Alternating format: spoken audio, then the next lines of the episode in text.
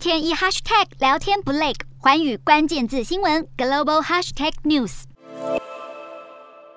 美国总统拜登计划将访问沙乌地阿拉伯，为两国关系破冰的同时，也试图拉拢沙国对抗俄罗斯，以促进国际油价稳定。沙乌地阿拉伯与 OPEC 石油输出国组织成员国以及 OPEC Plus 结盟国二号在与俄罗斯外交部长会谈后，同意将俄罗斯排除在增产协议之外，并扩大增产石油，来舒缓油价和通膨上涨压力，被视为愿意配合西方要求的迹象。OPEC Plus 成员国除了 OPEC 原有的十三个成员国外，还加入了以俄罗斯为首的十个产油大国。而在西方制裁俄罗斯后，OPEC Plus 每日产量下滑大约一百万桶。根据路透社报道，OPEC Plus 已经同意七月每天增加六十四万八千桶，相当于全球需求的百分之零点七。八月增产量也类似。而更令外界关注的是，过去美国在人权、也门战争和供应武器等议题上与沙乌地阿拉伯意见相左，两国关系紧绷了两年。但在这个非常时期，美国打算与沙乌地阿拉伯重修旧好。换取国际能源价格回稳。据了解，美国外交官员为了安排拜登造访沙国，